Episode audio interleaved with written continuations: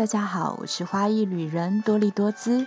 你最近最常做的事情是什么呢？有位听众 Cherry 和我分享，孩子们问他说：“什么是圣诞树的味道？”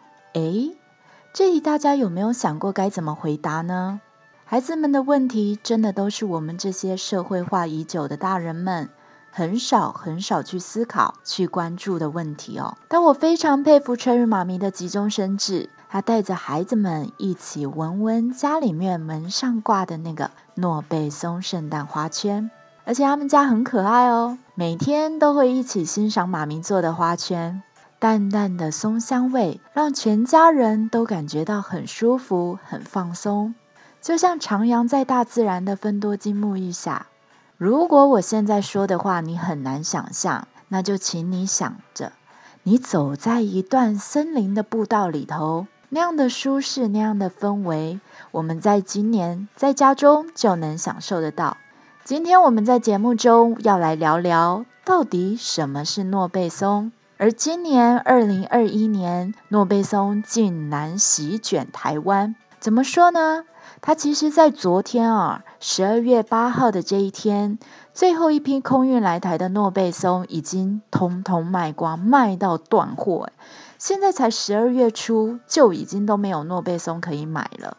所以，没有抢到的人，明年加油好吗？嘿，如果你也想要有一种全新的心情体验，或是不一样的生活，就让花艺旅人成为陪你出发的伙伴吧，一起探索世界。今年被抢光的诺贝松，其实第一批是海运来的，原本是在十一月中旬就要到港，但受到国际航运的影响，大大 delay 了一个多礼拜，到了十一月底才终于到达台湾。那时候，全台的花商和花艺界的老师们啊，都在殷殷期盼的这批货的到来。但你一定会想说，奇怪，美国进口的诺贝松能不能顺利到达台湾？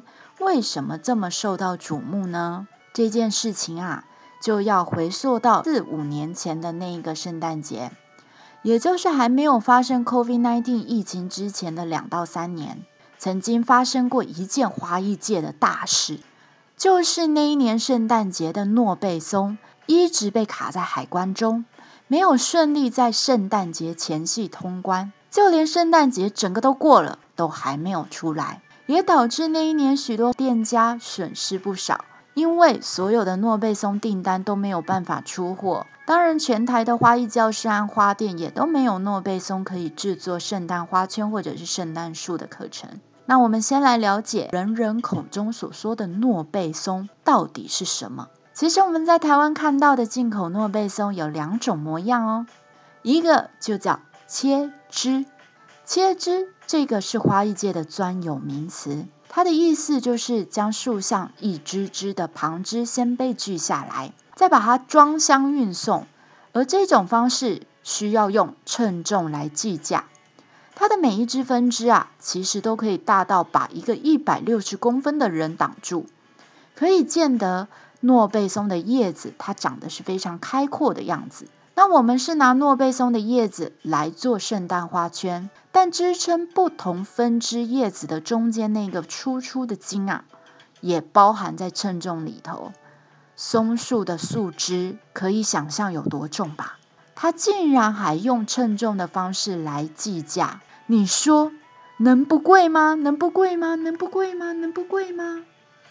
但另一种计价方式，则是一棵棵的圣诞树的方式，也就是今天啊，不对。是昨天最后一批空运到台湾的诺贝松，这个呢，就是我们在美国影集里面会看到的女主角啊，开着车子自己去挑了一棵圣诞树之后放在车顶上，没想到她开车开到一半路，整棵树掉落在路中，然后阻挡了后方的来车。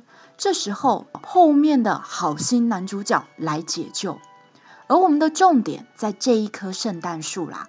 掉落在路中的这一棵树，也就是被运来台湾最初的样貌，它真的很重哦，非常重，真的不是那个美国影集的女主角不想要搬，是真的她搬不起来，她需要好几位壮丁才可以搬运。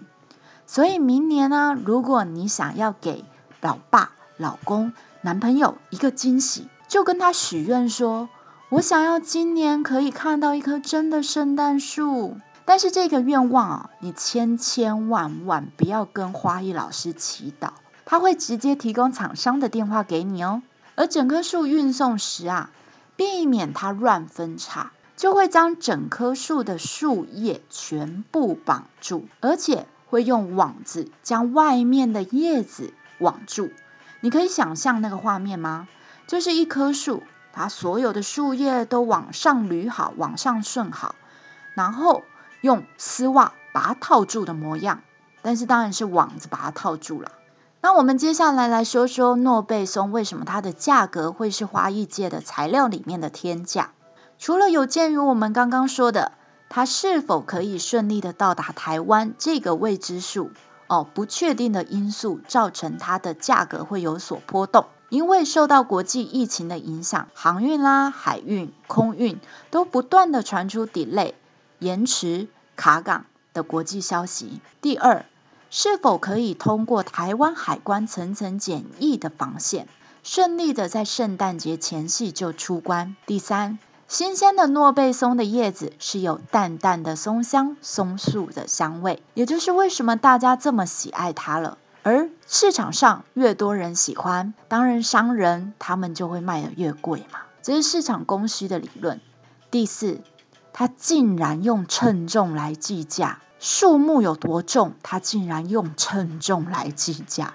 哦，就是我们教室今年也是订购这种切枝的方式，切枝的诺贝松来制作我们大型的圣诞花圈。当然，也有另外一种是以圣诞树一棵棵来计价的方式，那就要看它的高度，看它是几尺。它有的时候是五尺、七尺、九尺。各种高度都有，但当然，我们最后要跟大家说的是，利用大自然的树木来制作圣诞花圈也好，来做圣诞树也好，或者是其他的花艺作品都好。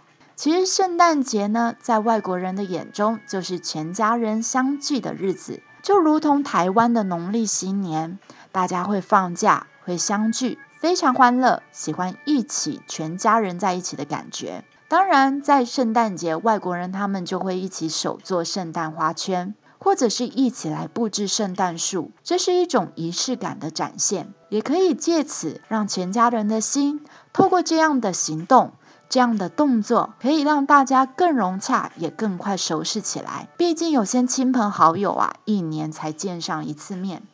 但我们使用诺贝松，并不是鼓励大家滥垦滥伐、乱砍树哦，不是这样子。我们是要推广一种有序生长的概念。其实，在国外，他们砍了一棵诺贝松的树之后，会需要在你砍的树的那一个地方，再种两棵小树，也就是细长的树瓦了哈，来平衡整个森林、整个生态的健全。才能让明年、后年，甚至是十年、二十年之后，我们都还有圣诞树，都还有诺贝松可以观赏、可以使用。这个才是真正诺贝松价格一直居高不下的原因。也是很少人知道的事。透过今天的节目，有没有对诺贝松有更深一层的了解了呢？或许从现在开始，我们可以好好的珍惜今年家中的那棵诺贝松，或者是挂在家里面的那个诺贝松圣诞花圈，好好的一起跟我着魔似的狂吸它的松香，也可以看它从新鲜的模样。自然风干到干燥的模样，可以期待它会变色哦。今天的节目我们就到这里了。那大家如果喜欢我们今天跟大家说明的诺贝松到底是什么，希望你也可以将我们的节目分享给更多喜欢花艺的朋友们。那也不吝啬的给予我们五星评价跟留言哦。下一集我们会带大家遨游世界，要来介绍一个神秘的国度，大家可以留言猜猜看，到底是哪一个国家呢？今天就到这里喽，那我们下次见。